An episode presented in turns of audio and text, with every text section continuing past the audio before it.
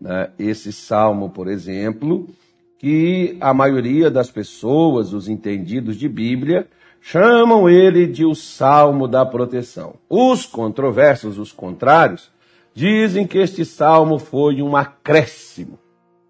Né?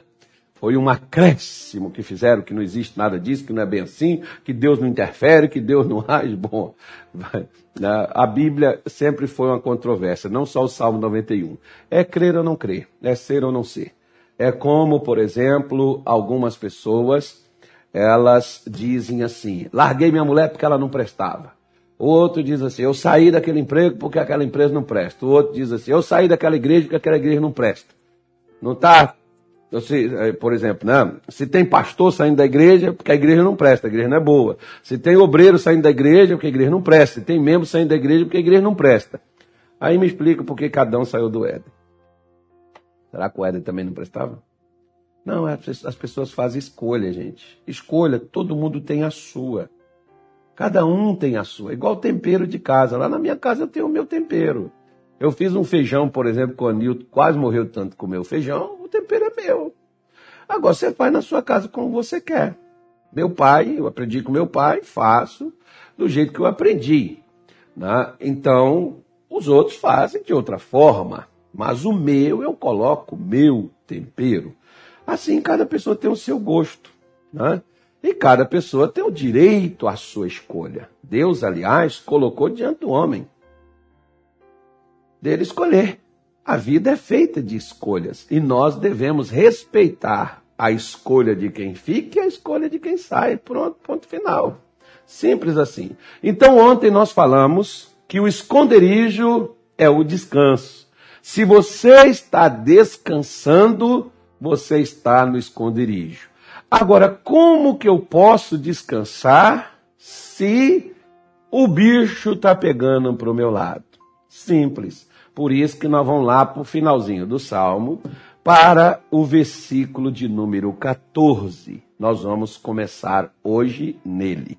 O segundo dia, vamos falar dele. Porque nele está escrito assim: pois que tão encarecidamente me amou. Também eu o livrarei, pô-lo-ei no alto retiro, porque conheceu o meu nome.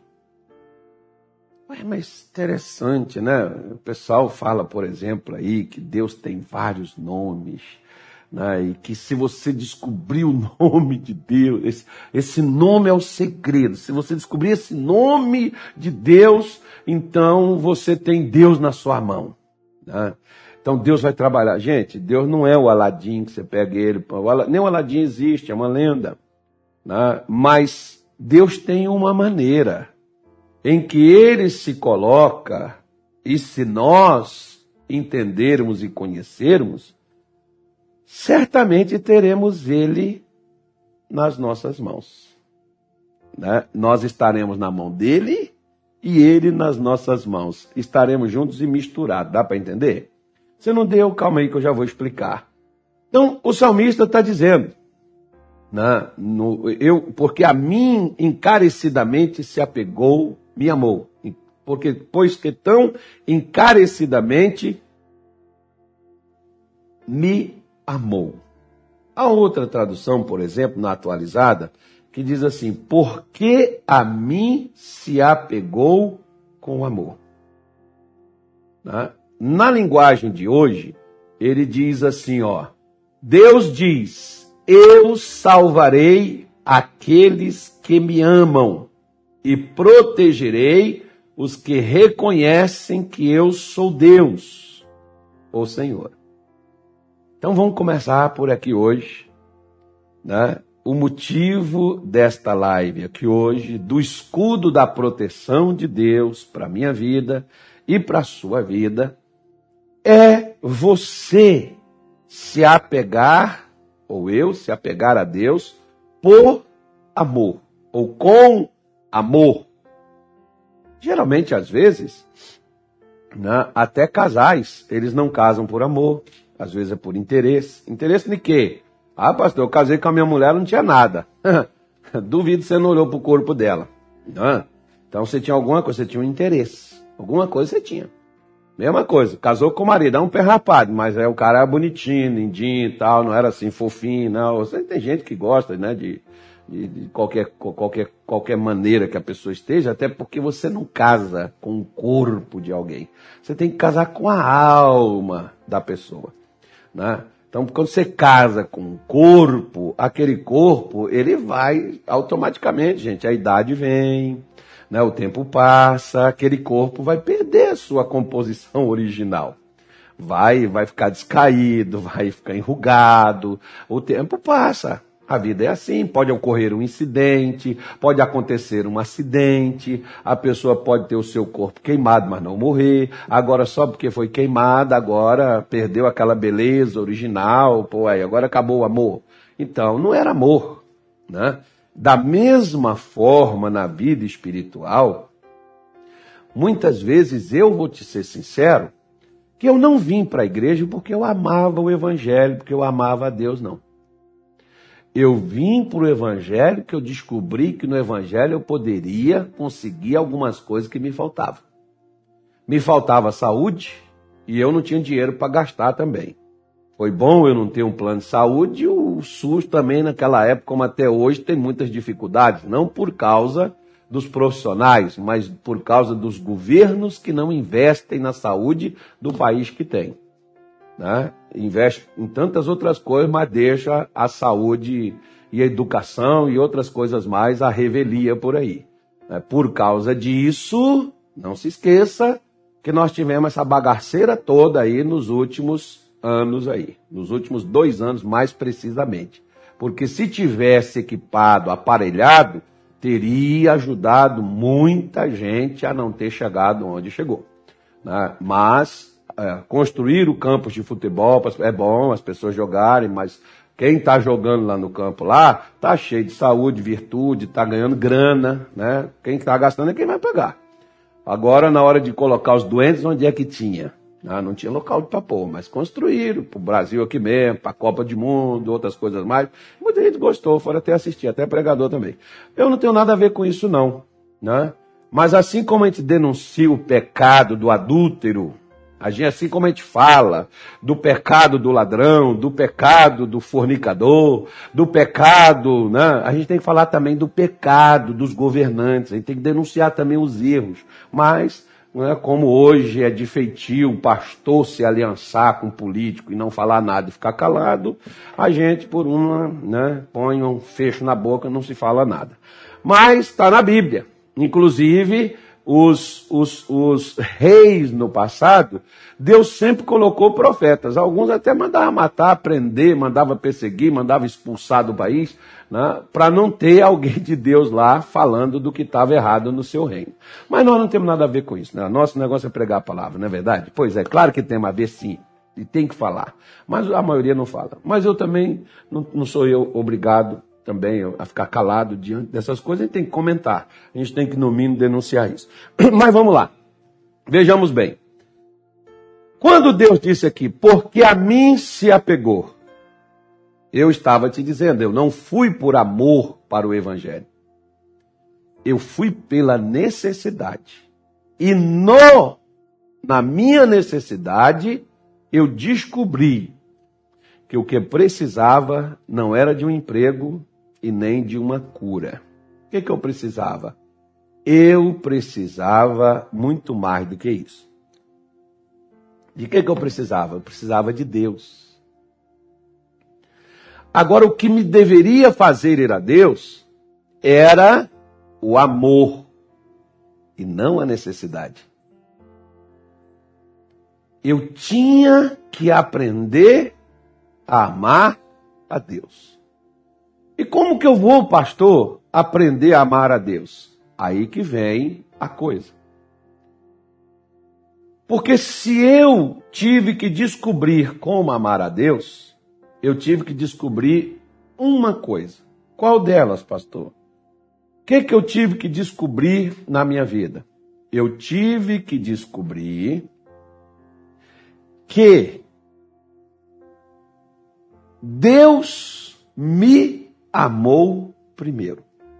Eu gosto, por exemplo, de um versículo, estava até me lembrando dele aqui, mas eu não anotei. Que Moisés, por exemplo, repreende o povo de Israel no deserto, quando estava com eles. E é interessante o que Moisés diz para eles: olha, não se gabem, não se, não fiquem vaidosos, não se sintam que vocês são superiores às outras nações, que vocês são melhores do que os outros. Mas lembre-se, o Senhor tirou vocês do Egito porque o Senhor os amou. Nossa, você acha esse versículo aí, Anilton? Pega ele e põe aí para mim, por favor. Que é algo mais ou menos parecido com isso que eu estou te falando. Estou fazendo aqui uma, uma tradução também carleana. Né? Então, é claro dessa expressão que Moisés diz ao povo: não se gabe, não. Não ache que vocês são melhores que as outras nações, que vocês não são. Deus tirou vocês do Egito porque Ele amou vocês. Então, se desde o Egito, é sempre que as, é interessante que as pessoas falam que foi, claro, foi Jesus que inventou o amor, ele já existia antes da fundação do mundo. Então o amor já tinha sido inventado. Mas as pessoas dizem que foi Jesus que veio pregando o amor. Foi não, gente. Já está o amor está lá atrás. É que as pessoas lêem a Bíblia até com preconceito. Ah, preconceito até das escrituras, até pregador mesmo, pastor mesmo. Isso. Que acha que a lei, que é isso, que é aquilo outro. Claro.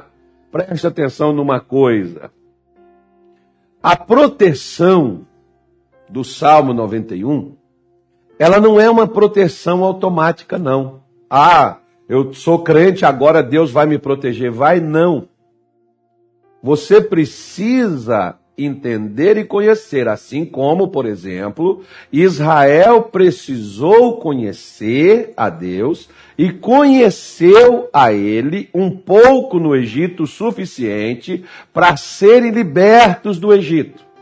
Mas para conquistar Canaã, eles teriam que conhecer Deus no deserto. Foi nisso que eles falharam.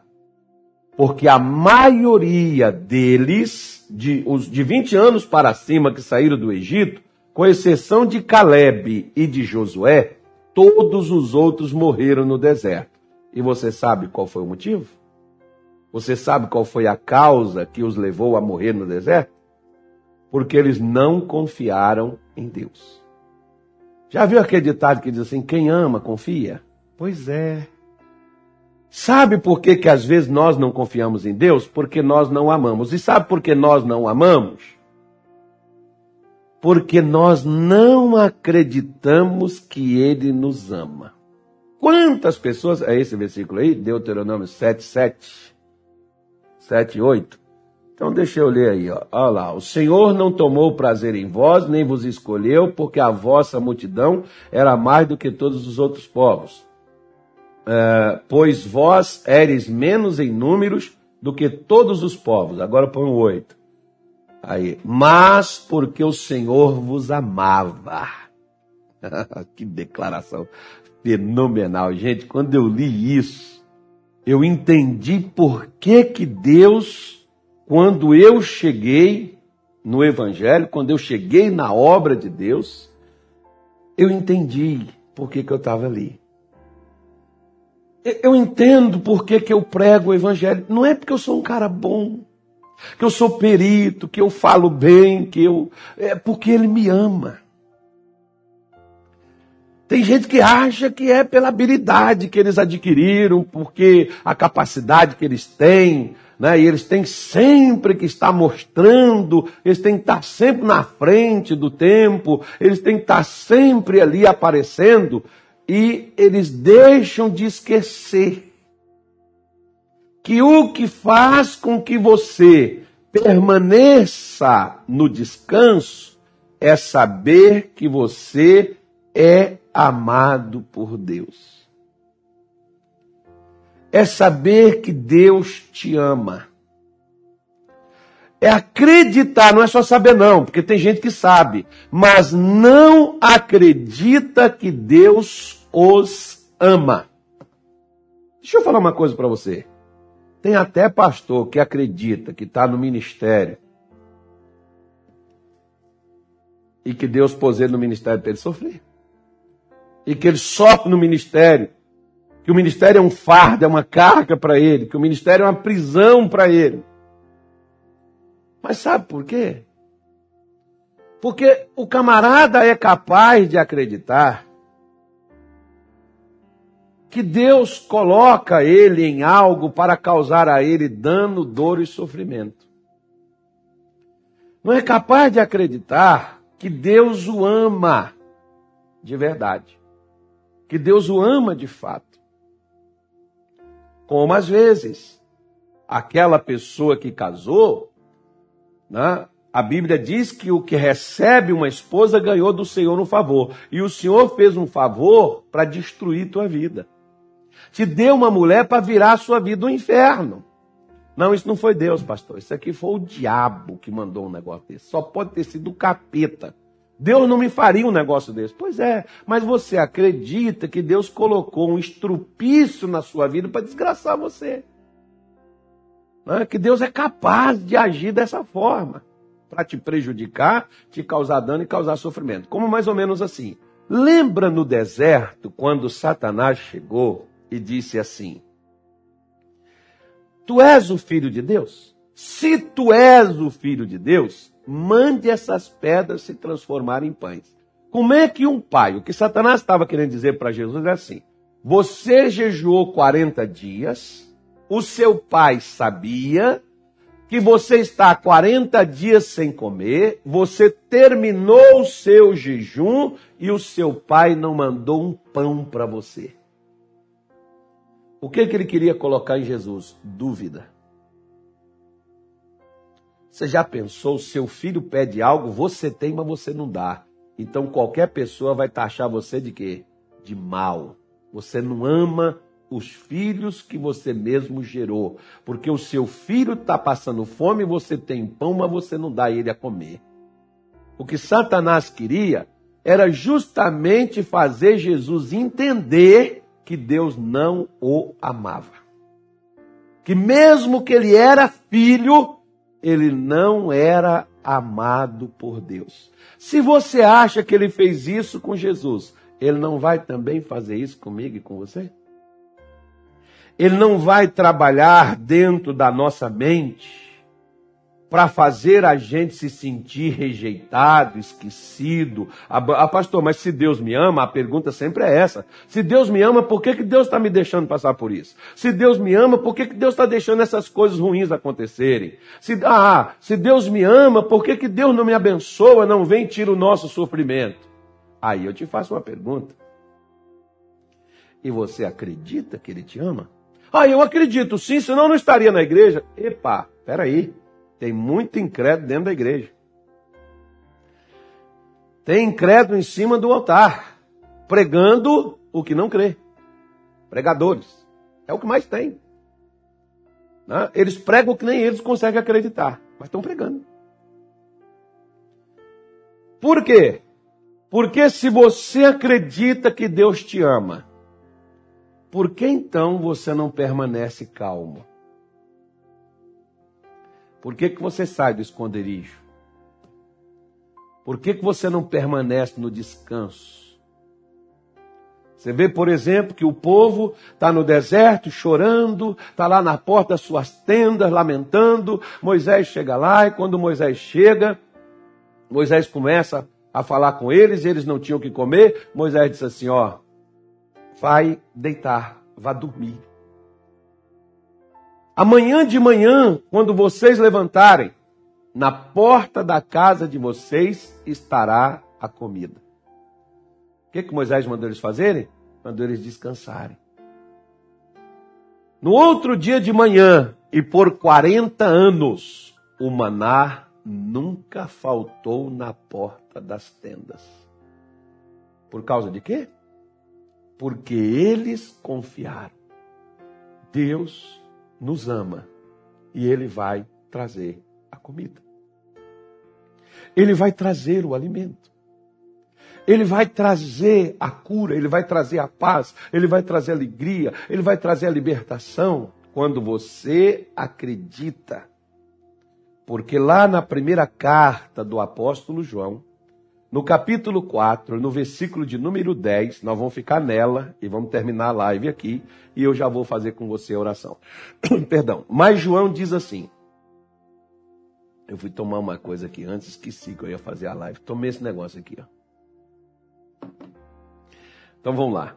Diz assim: Primeira carta de João 4, 4 versículo 10 diz assim: Nisto está o amor não em que nós tenhamos amado a Deus, mas em que Ele nos amou e enviou seu Filho para propiciação de nossos pecados.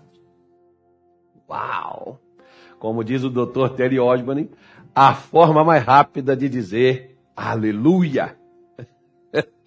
Uau! Né? Então, nisto está o amor. Onde é que está o amor? Onde é que eu vejo o amor? Ele diz: não é que você tenha amado a Deus, não. Pelo contrário. Ele nos amou. E o que, que ele fez para provar esse amor que ele tem por nós? Ele enviou seu filho para fazer propiciação, intercessão pelos nossos pecados. Para morrer quando nós é que tínhamos que morrer. Ele dá o filho dele para morrer em nosso favor. Para provar o amor que ele tem por nós.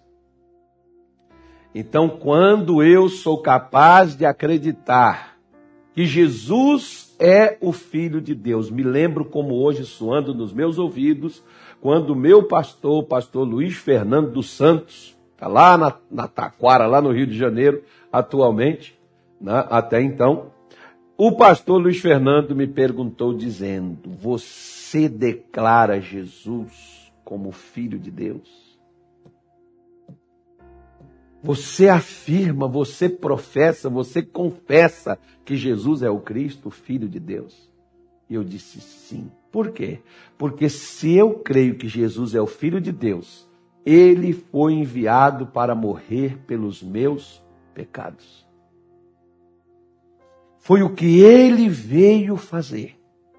E a maior prova do amor de Deus está em que Cristo veio. Se eu não acredito que ele veio, então eu também não vou acreditar que ele me perdoou. Eu ainda tenho que fazer uma parafernália de coisas, eu tenho que fazer tantas coisas para mim poder ser aceito e para mim ser amado. Você pode ver, por exemplo, que isso vai daquilo que às vezes o filho chega para você e diz assim: Mamãe, você não me ama. Por que você não me ama? Porque você não me deu chocolate. A mulher chega para o marido: Você não me ama. Por que você não me ama? Porque você não me deu o anel que eu te pedi. Ou seja, nós pensamos que amor está baseado em coisas que nós recebemos. Amor está baseado em presentes. O amor não é baseado em presentes ele é baseado no presente. Tem muita gente, por exemplo, que enche os outros de presentes, mas eles nunca estão presentes na vida daquela pessoa. Mas presente eles dão. Né? Dá presente de tudo, Natal, Ano Novo, Páscoa, aniversário, casamento, essas coisas todas, só não está presente. Mas envia alguma coisa para representá-los. Deus não. Deus não mandou só o perdão, ele mandou o Filho para estar conosco e para sempre. Para fazer parte das nossas vidas. Por isso, nós podemos ver, por exemplo, que lá na Babilônia, quando Israel foi levado para lá, teve um jovem chamado Daniel. Que aí na sua Bíblia, na minha Bíblia, no capítulo 10, no versículo 19, a Bíblia Sagrada diz quando o anjo de Deus se apresentou a Daniel, e ele disse para Daniel que ele era um homem muito amado. Por que que Daniel não teve medo quando foi lançado na cova dos leões? Porque Daniel sabia, Deus não me preparou para ser comido por leões. Deus não me fez para viver numa cova. Deus não deixaria que o meu fim fosse dessa maneira. Por que, que ele não esperneou? Por que, que ele não, não, não, não, não brigou, não se revoltou? Por que, que ele não desconverteu? Né? Você vê aí claramente o anjo dizendo para ele: Não temas, homem muito amado. Aí tá, tá, desejado aí, né? Mas a palavra aí é amado, homem muito amado. Paz seja contigo, anima-te, sim, anima-te, falando ele comigo, esforcei, diz, fala, né? pois me fortalecerá.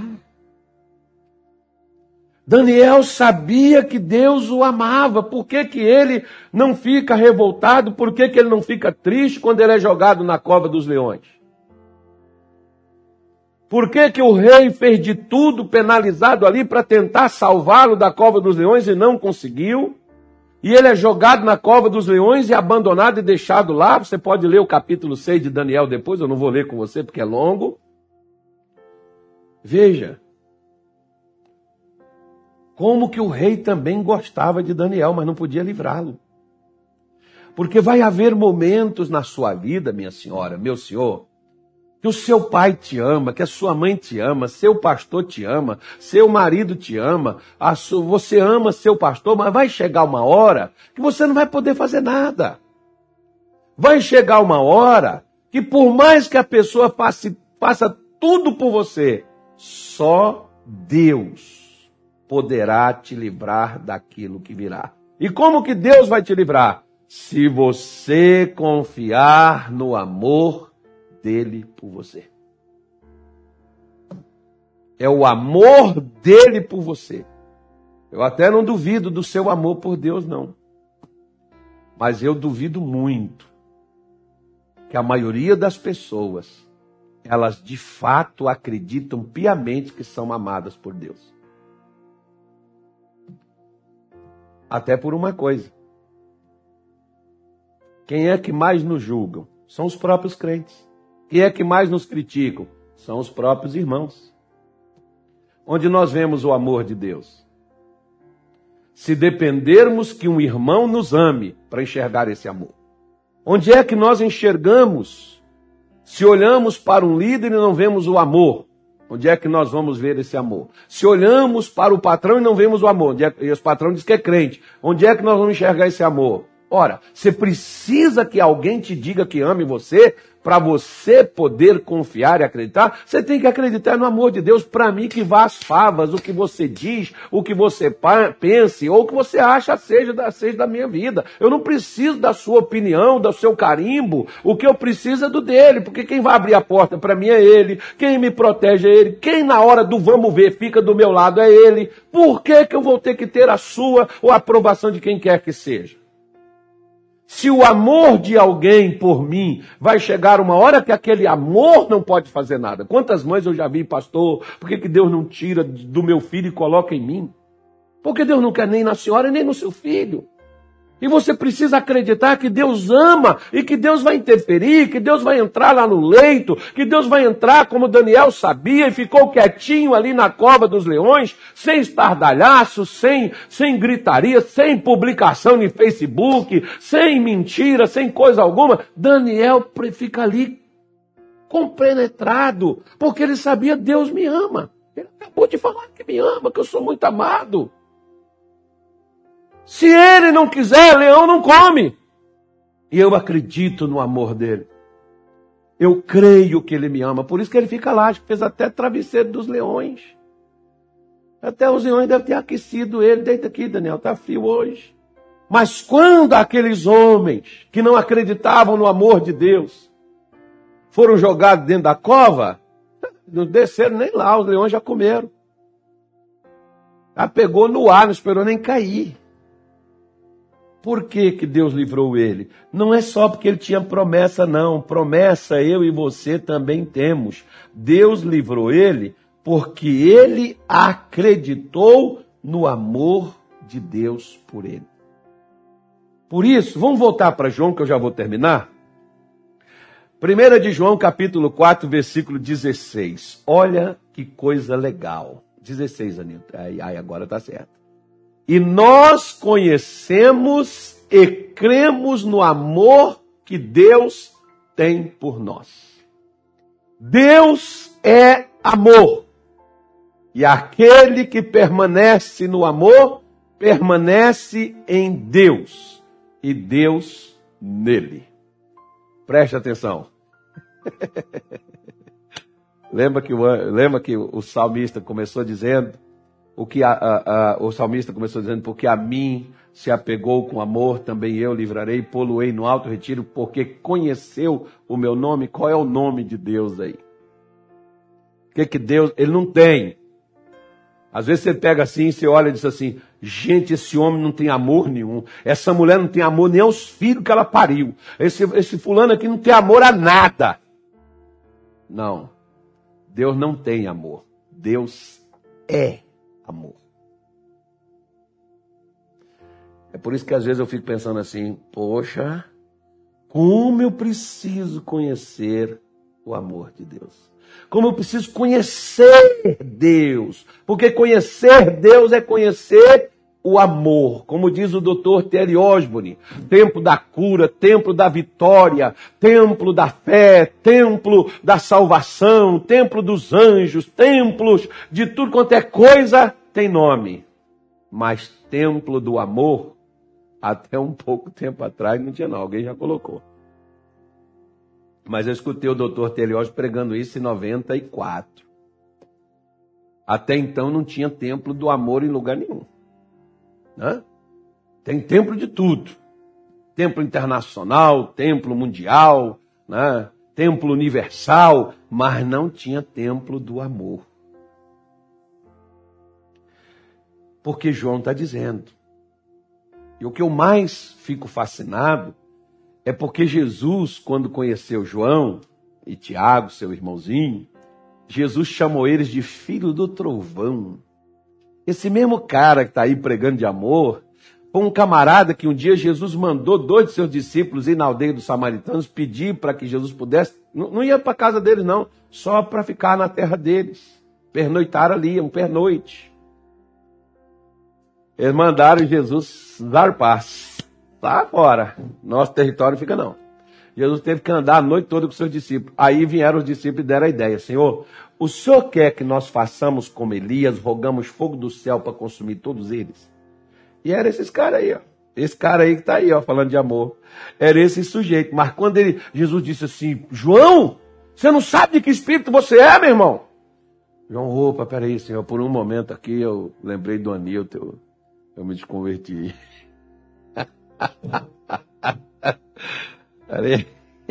Por um momento aqui, deu, deu um lapso aqui na minha memória, eu esqueci quem eu sou, Senhor. O que Jesus estava querendo dizer, João, você não sabe qual é o espírito que você é? Porque se você é do espírito de Deus, João, Deus é amor. E se você, Deus é amor, por que, que você está agindo sem? Eu não vim para matar as pessoas. Eu vim para salvá-las. Agora, olha como Jesus diz: aquele que permanece no amor, permanece em Deus. Por que, que Deus livra? Porque Deus vai livrar você para você arrebentar com os outros. Deus vai abençoar a sua vida, colocar você num cargo de posição, de autoridade sobre os outros, para você prejudicá-los, para você ser mal, vingativo. Você acha que essa é a índole de Deus? Eu me lembro de um pastor que trabalhou comigo muitos anos atrás, e um dia ele foi mandado para a região onde eu era líder. E esse pastor chegou e ele fez algumas coisas que poderia ter me prejudicado, mas eu acredito numa coisa: que Deus está acima do reino dos homens.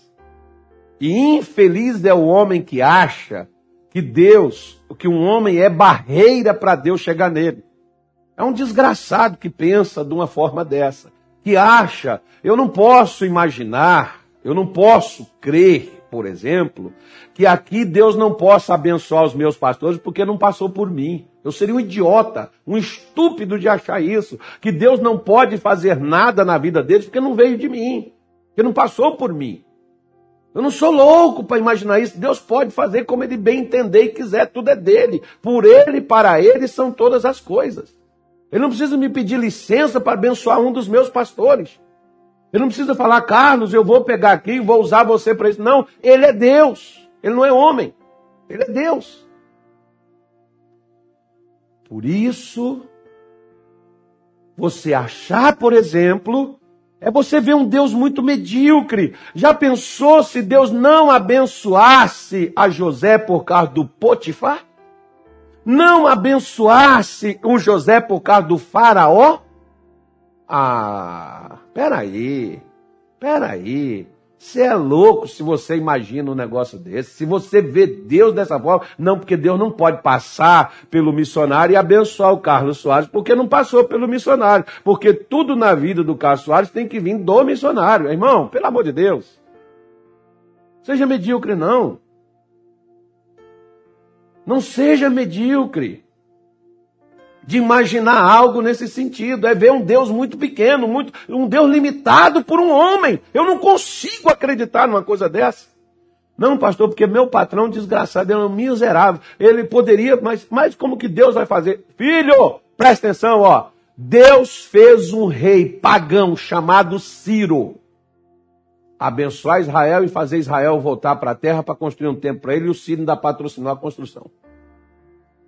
Então, não, pelo, por, por favor, por favor, você quer dar desculpa, dá outra, mas essa não, que não cola. Isso não cola. É não acreditar que Deus te ama, que Deus vai deixar você ferrado por um homem mau, por uma pessoa medíocre, e que Deus não vai interferir, que Deus não vai agir na sua vida ah, por causa do outro. Ah, então por que, que ele fez por José? Por que, que ele fez pelo Daniel se o rei mandou jogar ele na cova do leão? Por que, que ele interferiu? Oh, peraí, peraí. Não seja medíocre.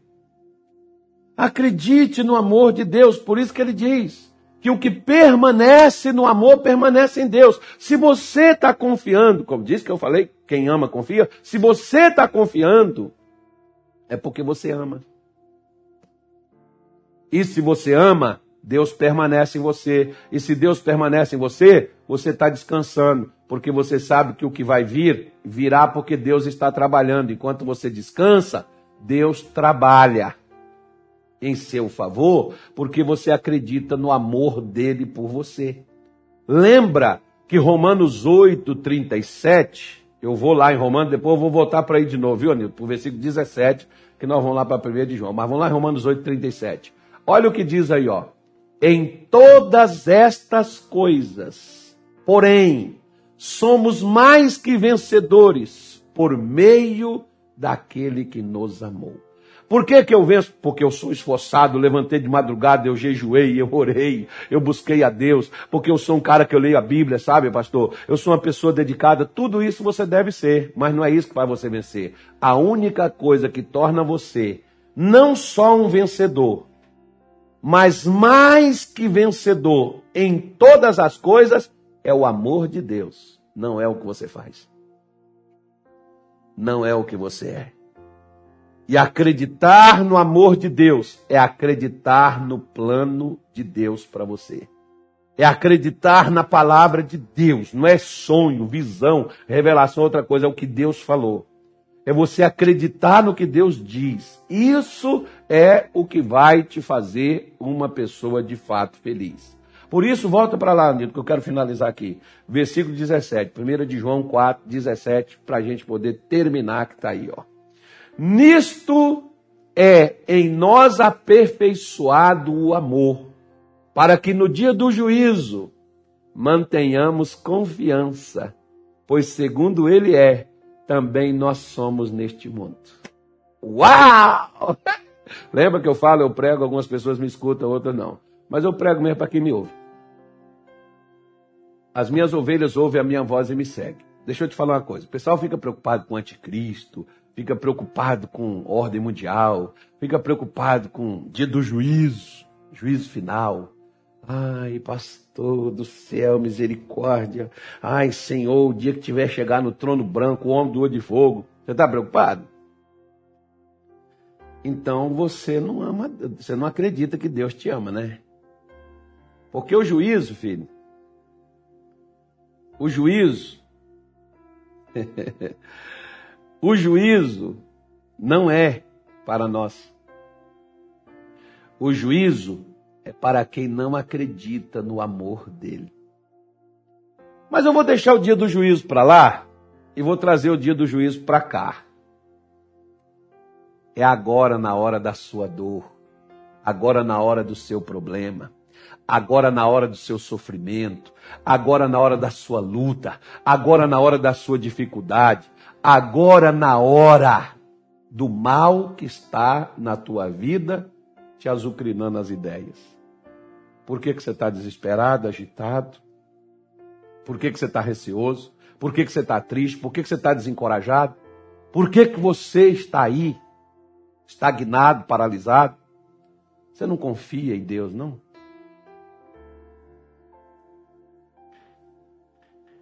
Creia no amor de Deus, só isso. Do jeito que Ele é, você vai ser. O que é que Deus ele é? Ele é vencedor. Então você vai vencer. Você vai superar isso. O que é que vai fazer você ser mais que vencedor? Crer no amor dele. Não é nem algo que você faz, ou que você fez, ou que você deixou de fazer. Pastor, eu pequei. Acredite no perdão, acredite no amor, porque se você está me assistindo, é porque Deus não te matou ainda e nem vai te matar. E Ele não veio para matar, Ele veio para te salvar, Ele veio para te estender as mãos, Ele veio para levantar você. Você caiu, não tem problema, levanta. Pegue o que Deus está te oferecendo, se posicione. O doutor Telly Osmond, por exemplo, para mim encerrar aqui, vou encerrar aqui com, com, com uma, um caso que ele contou de um homem que foi numa cruzada dos maiores pregadores de cura na América naquele tempo, Gordon Lindsay, aquele outro lá, o, Robert, o Oral Roberts, mais um outros dois lá que eu não me lembro o nome não. Foi nas cruzadas deles, Deus usava muito esses homens em cura. Aí foi para lá, para as cruzadas dele, chegou lá, o que aconteceu? O cara voltou doente. Aí veio na fila, o doutor Tiório chamou, chamou os doentes que estavam pregando, o sujeito veio na fila, chegou lá e disse assim para ele, ó, fulano, fulano, fulano, fulano já orou por mim, eu não fiquei curado, vim hoje para você orar. Ele falou, senta aqui do lado, depois que eu terminar eu vou contigo.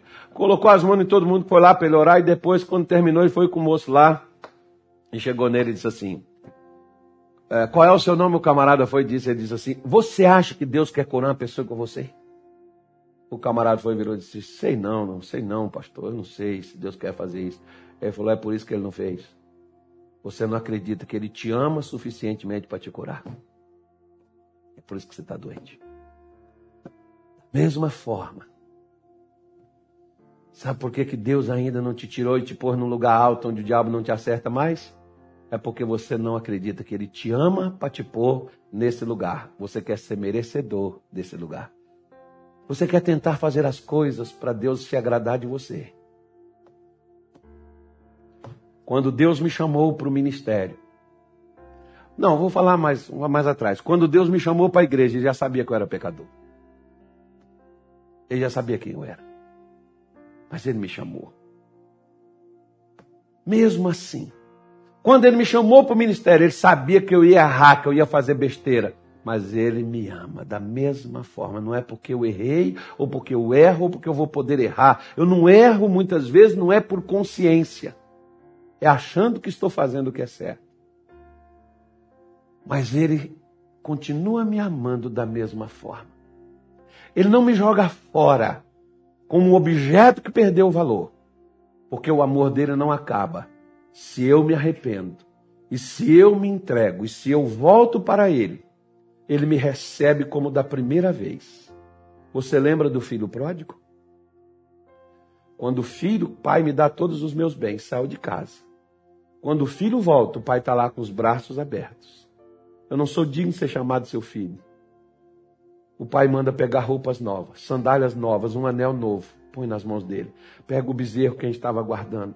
É um momento de festa, vamos comemorar. Porque o amor do pai, o que o filho fez, não diminuiu o amor do Pai por ele. O que você fizer, você pode cometer erros, falhas, pecados, bobagem, besteira. mas Deus nunca vai deixar de te amar. Vou contar a última história para você. Não, vou deixar ela para amanhã. Amanhã eu falo. Vou fazer a oração que já está estourado o tempo aqui. Vamos falar com Deus? Passou da hora.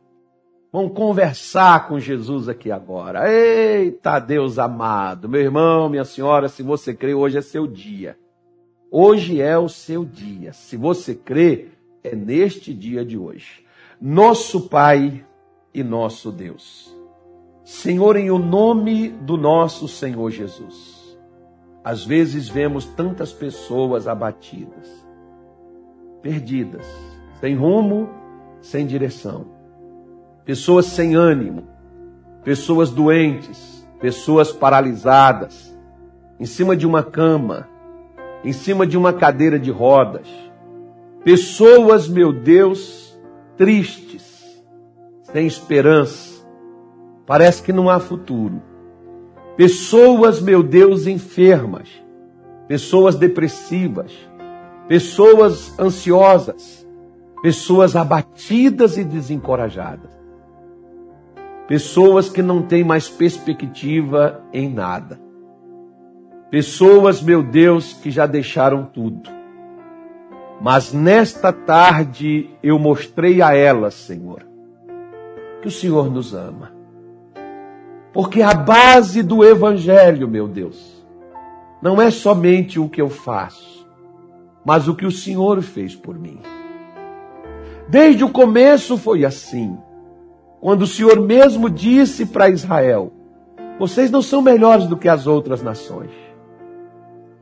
Vocês não fizeram nada para ser tirados do Egito. Eu estou tirando vocês porque eu os amo. O Senhor me chamou para o Evangelho, não é porque eu fiz nada, não. É porque o Senhor me ama. O Senhor não me colocou no ministério, não é porque eu sou um cara talentoso. Talvez sou mais pecador do que aqueles que não estão no altar. Mas o Senhor me ama. E eu acredito neste amor, eu acreditei neste amor.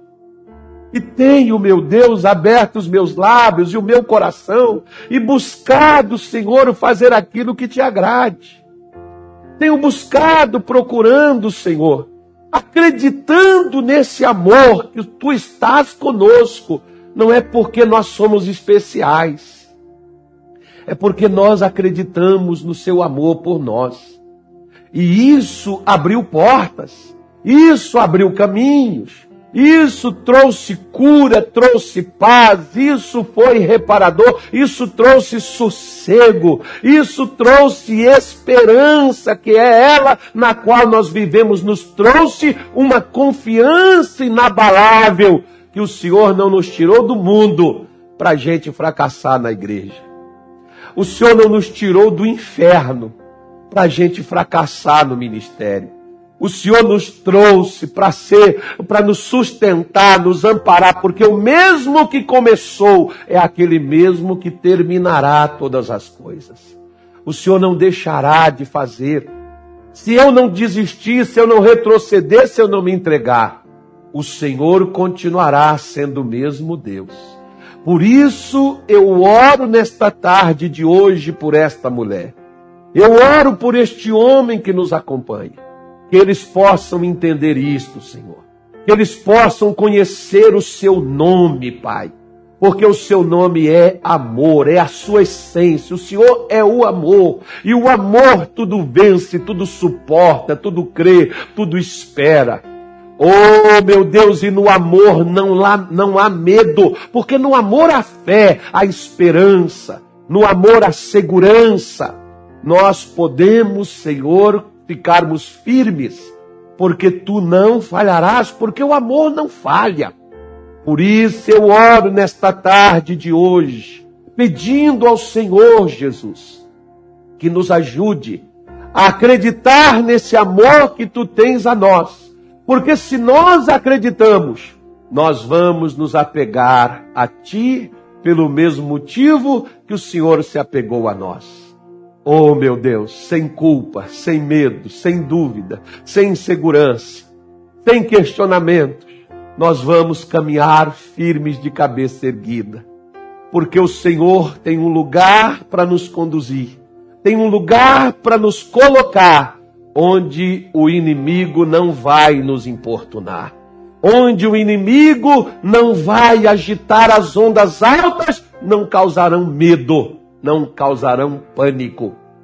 Porque quando seus discípulos no barco, no meio da tempestade, estavam agitados com medo, o Senhor levantou a voz dizendo: Não tenham medo, sou eu. Porque quando tu chegas, tu dissipas o medo, tu tira as dúvidas, tu tira as inseguranças, tu tira todas as coisas. E é isso que eu te peço, arranque lá do fundo da alma lá de dentro do ser, do sentimento, dos pensamentos, de coisas de um passado que foi sujo, imoral, inapropriado, de coisas recentes, que mesmo essa pessoa dizendo, pastor, eu já sou crente, mas eu estou na igreja, eu não me firmo, eu tento fazer, eu tento ser, eu tento agradar, mas eu não consigo. Minha irmãzinha, ele te ama. Acredite nisso. Creia nisso somente, vai mudar a tua vida. Ele te ama. Ele sabe que você está lutando, mas não é sua luta que vai te tirar daí, não. É o amor que ele tem por você, porque é ele que te tira. Não é você que sai, não. Deixa ele te tirar. Acredite nele, confia nele, meu irmão. Pai, em nome de Jesus, estenda a tua mão. Quebra todos os laços, todas as forças e todos os males. Em nome de Jesus, eu determino nesta tarde de hoje. Que todo mal caia por terra, que todo mal seja destruído e que o Senhor, meu Deus, guarde o teu povo, a ponto de nada importuná-los a partir deste dia de hoje. Abençoe a todos eles, porque nós cremos no seu amor. Obrigado, Senhor, no nome de Jesus. Amém.